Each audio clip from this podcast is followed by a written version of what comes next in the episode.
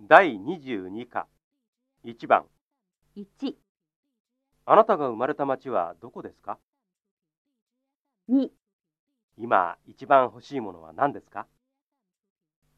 3、家族でメガネをかけている人がいますか4、今車を買うお金がありますか5、レストランで食べる料理とうちで食べる料理とどちらが好きですか2番1。これ、私が作ったケーキですけど、いかがですかいただきますチョコレートケーキですねうーん美味しいですね女の人はチョコレートケーキを作りました。2、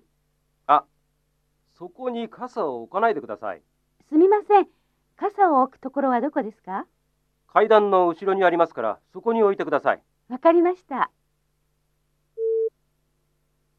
傘は階段の後ろに置かなければなりません。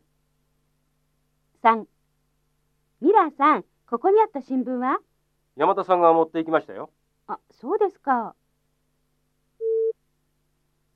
ミラーさんは今新聞を読んでいます。4.